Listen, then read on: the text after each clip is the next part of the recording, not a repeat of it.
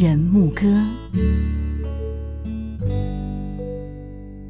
我是普基人力资源室的主任，我叫李旭丽。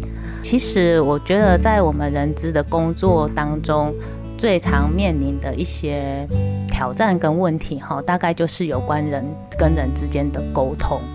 那其实，在我们医院的话呢，我们附近的环境都非常的好，那所以我们常常会办一些健走活动啦。像我们每年呃八月份的时候，我们会有一个成长的祝福。那我们是邀请，就是员工他的子女，小一、国一、高一、好大一、研究所一年级、博一都 OK，然后我们会颁发给他一个小小的礼物，然后牧师的祝福这样子。其实我们是希望说，呃，这些小朋友在每一个阶段的成长，我们都陪着他一起。可能我的爸妈在这边工作，其实他也是参与在其中的。人力资源室与安全卫生室在医院的角色，李旭丽主任、林秀梅管理师说，他们的工作就是让员工可以幸福工作、快乐生活。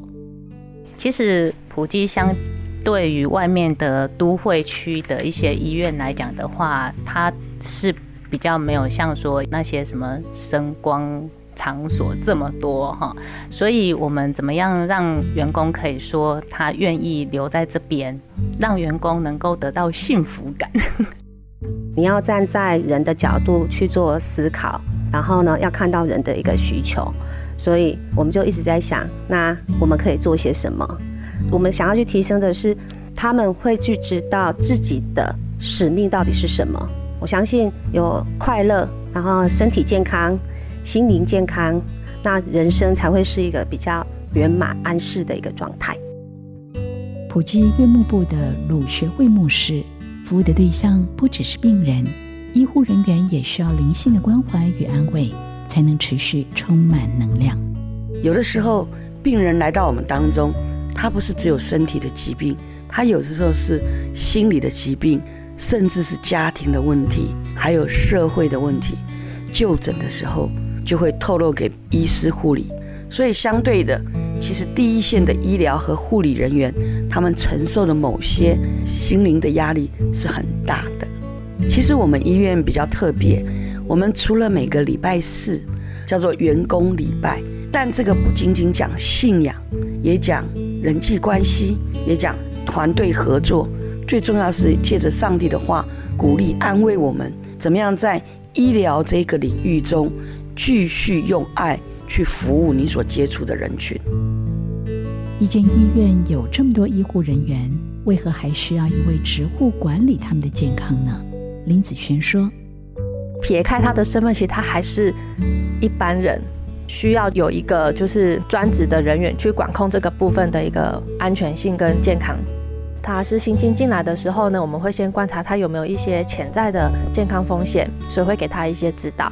那在职之后，每年就会定期的安排体检。我的部分就是会依照去年度的体检分析下来的结果，去替大家规划明年度适合大家的健康促进内容。所以今年我们办了一个比较特别的活动，就是多肉的植物组盆。而且其实多肉的这个外形是非常可爱，它也是一个非常疗愈的东西。所以大家上完这这几堂课，其实都一直给我们蛮大的回馈跟正向的鼓励，希望说，哎，我们可以多多举办这种真的是实质上的一个课程。管理人是最困难的事，但若有一个共同心智，劳资双方就能彼此体谅，一起努力。普及人力资源室李旭丽主任。与院牧部鲁学会牧师说：“我们医院因为是基督教医院，我们强调的呢，不是只有员工身体跟心理，就是还有心灵上层次的一些需求。其实我们的宣教部都会到单位各部门去带聚会。